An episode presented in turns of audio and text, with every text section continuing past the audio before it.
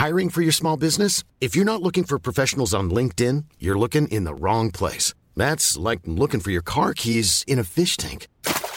LinkedIn helps you hire professionals you can't find anywhere else, even those who aren't actively searching for a new job but might be open to the perfect role. In a given month, over 70% of LinkedIn users don't even visit other leading job sites. So start looking in the right place. With LinkedIn, you can hire professionals like a professional. Post your free job on linkedin.com/people slash people today.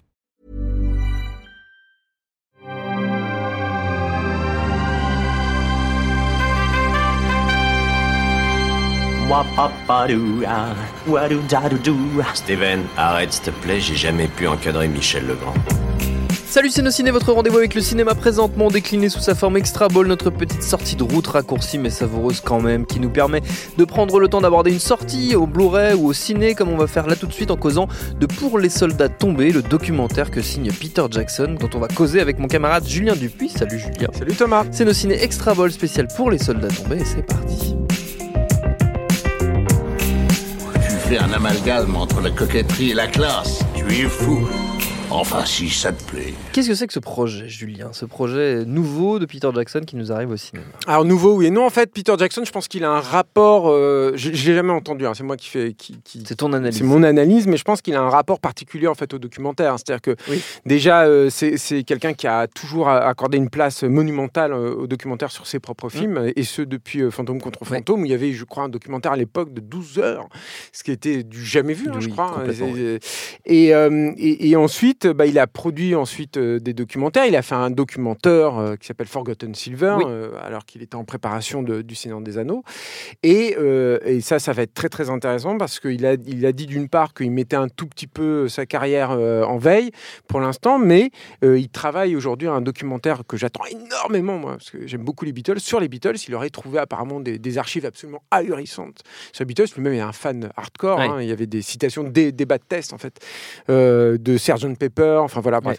Et euh, do- donc, je pense que c'est un. Et ce qui est assez intéressant parce que euh, Peter Jackson est quand même un, un- un cinéaste aussi qui s'est fait connaître pour euh, être un cinéaste de l'imaginaire, euh, un, un cinéaste qui reconstruit tout, qui travaille énormément sur le, le, le- le côté factice, Mmh. en fait, de l'image. Et c'est un peu le cas aussi là.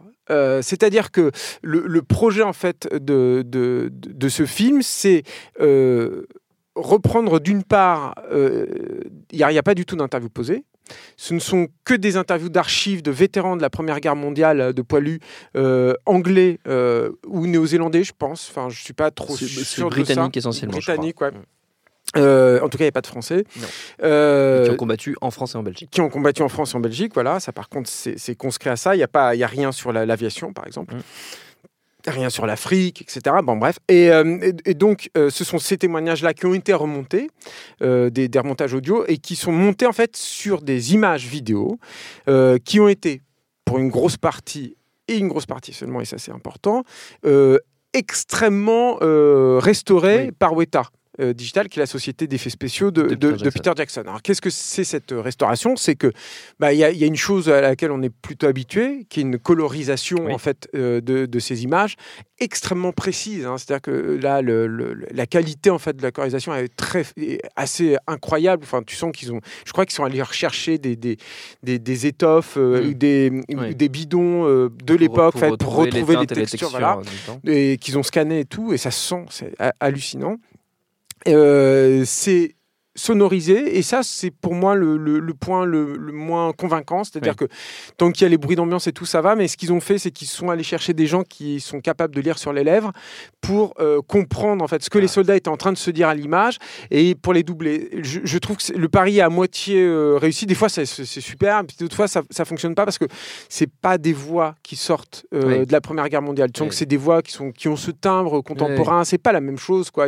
C'est pas, je sais pas, peut-être un peu plus éraillé. Alors, c'est peut-être Mm. nous aussi qui nous faisons cette propre projection de ce que peut-être euh, peuvent être. Est-ce qu'il y a une voix du début voilà, du je, XXe siècle je- bien je- sûr, ouais, je- ouais. je n'en sais rien, mais en tout cas, moi, ça, ça, j'ai eu du mal, euh, j'ai eu Mm. du mal à acheter. Mais alors, ce qui est hallucinant, ce qui est génial, c'est que Weta a développé un nouveau euh, logiciel, en fait, qui leur permet, en fait, de passer du grosso merdo 12 images par seconde aux 24 images par seconde aujourd'hui. C'est-à-dire que c'est un logiciel qui calculait les images manquantes pour redonner au mouvement et au déplacement en fait, des personnages qui, qui étaient filmés Sa fluidité. sa fluidité naturelle, on va dire. Voilà. Euh, C'est-à-dire que tu n'as plus ce côté un peu saccadé, Ouais. accéléré, euh, qui, euh, qui comment dire, coincé. Le- Voilà, et qui, te coinçait en fait dans, dans un truc d'époque. Du coup, tu as une proximité là-dessus. Je disais une partie seulement parce que ça fait aussi partie du, du projet en fait de, de Peter Jackson, parce que c'est un, c'est un vrai film de Peter Jackson. C'est-à-dire que j'ai j'ai dit tout ça, je sais que ça a fait un peu scandale. Enfin, j'ai vu quelques voix s'élever en disant mais attention, c'est des archives, on fait pas n'importe quoi avec ça. En fait, Peter Jackson, je crois, hein, je- encore une fois, je ne veux pas me substituer à sa parole, mais moi, c'est comme ça que je l'ai pris, c'est que c'est un film de Peter Jackson. C'est-à-dire que de toute façon, euh, à partir du moment où tu fais un film à partir d'une d'une archive, donc à partir du moment où tu vas décider de choisir une archive plutôt Oui. Autre, ou de faire un point de montage, c'est-à-dire ne serait-ce que ça, hein, et peut-être éventuellement de mettre de la musique dessus, tu fais un choix de réalisateur. Mm. Lui, il y va à fond pour essayer de retrouver une, une vérité, on va dire, qui lui serait peut-être un peu plus propre, qui serait peut-être qui trahirait peut-être un peu les mecs qui ont été filmés, euh, qui ont été filmés à l'époque, mais qui lui, lui est tellement intime que finalement elle te parle. C'est-à-dire que tu, tu- retrouves en fait une connivence avec ces, ces, ces- pauvres gars en fait qui sont, qui, sont devant l'écran. Et en plus, le grand intérêt en fait du film et le grand principe de mise en scène du film. Alors c'est un petit spoil si vous voulez vous garder la surprise, arrêtez ça tout de suite. Euh, mais mais le mettez-nous quand même des pouces bleus, des machins quand même, partagez, mais arrêtez tout de suite. Mais bref, non mais la grande surprise c'est qu'en fait euh, cette restauration extrême ne concerne que les instants de vie au front. Il y a une grosse partie en fait du, enfin, une, bonne partie du, film à l'introduction et en, et en conclusion qui concerne bah, ce qui s'est passé avant, la déclaration de la guerre, euh, l'entraînement en Angleterre. Euh, les classes, quoi, en gros, euh, comment tu pars, etc. Et une fois que tu arrives au front, euh, l'écran s'élargit, la couleur arrive, le son vraiment se met vraiment à envahir en fait l'image, les mecs commencent à parler, etc. Et là, tu es dans l'horreur en fait des, des tranchées de la Première Guerre mondiale. Et à la fin, quand il retourne à la réalité, euh, tu retournes au noir et blanc, euh, à ce format en, en- plus, plus, plus Ouais. carré, etc. C'est un effet euh, bœuf. c'est vraiment monumental, moi je ne le savais pas et tout.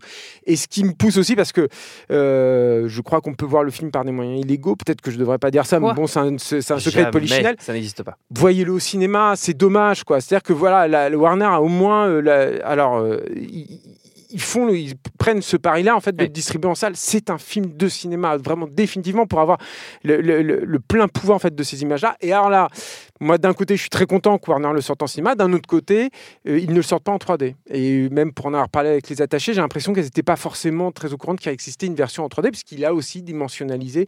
Alors. Moi, je ne l'ai pas vu en, en relief du coup, Oui. mais je, je pense, j'imagine que c'est aussi que cette partie euh, Oui. au front. Voilà. Donc ça, c'est pour la forme. Après, qu'est-ce que qu'est-ce que raconte le film? Et c'est là aussi où c'est génial, c'est que déjà le film s'ouvre. C'est pas un pinceau pacifiste. Euh, c'est pas un truc, on va dire, ah, la guerre c'est moche, etc. Et c'est pas non plus. Une- une ce sont des expériences extrêmement intimes, extrêmement quotidiennes en fait des poilus.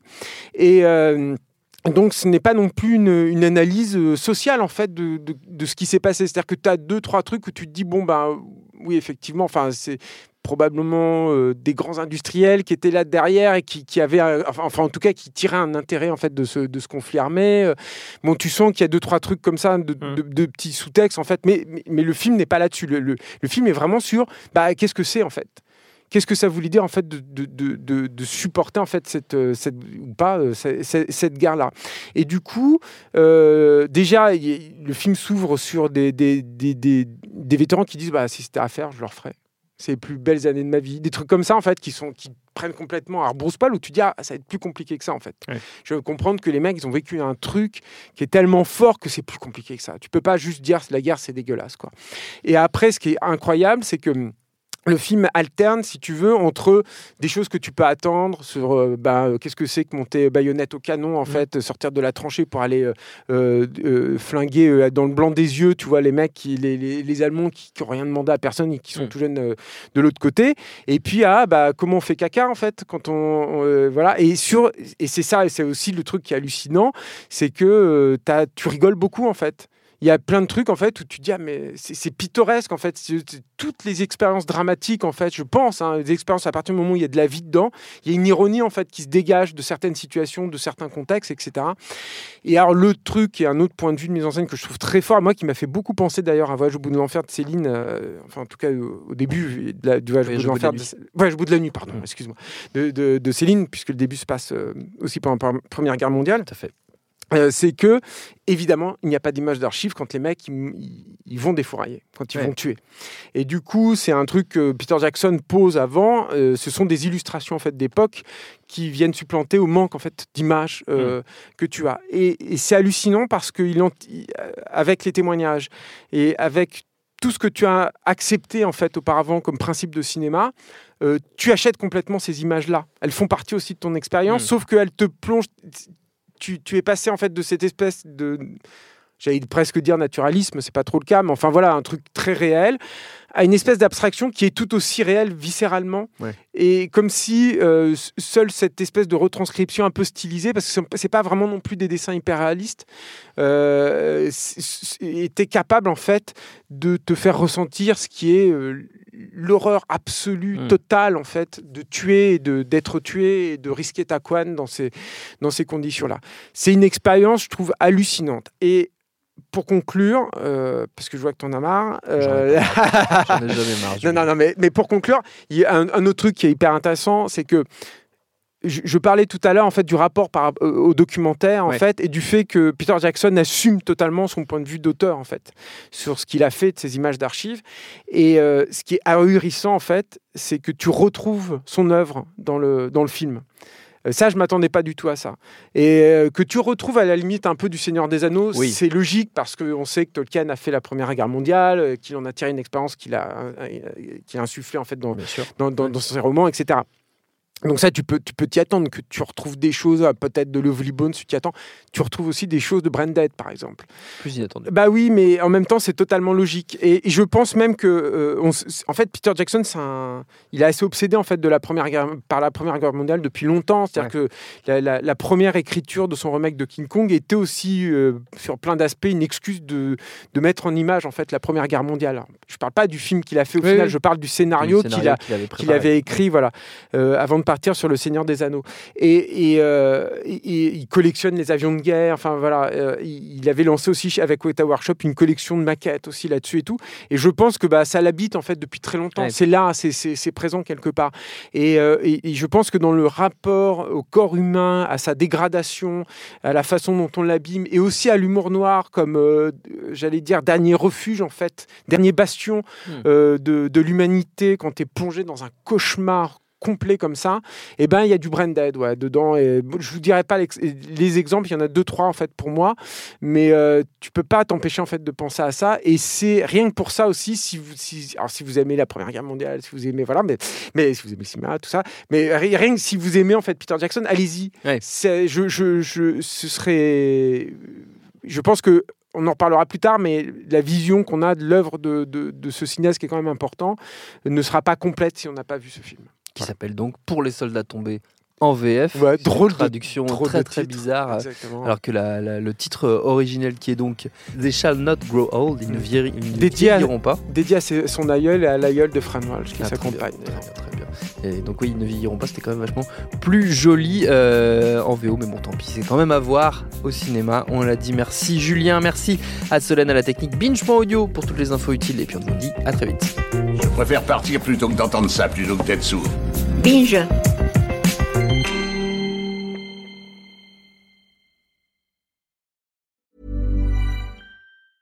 Hey, it's Paige DeSorbo from Giggly Squad. High quality fashion without the price tag. Say hello to Quince. I'm snagging high-end essentials like cozy cashmere sweaters, sleek leather jackets, fine jewelry, and so much more. With Quince being 50 to 80% less than similar brands. And they partner with factories that prioritize safe, ethical, and responsible manufacturing. I love that. Luxury quality within reach. Go to quince.com slash style to get free shipping and 365 day returns on your next order. Quince.com slash style.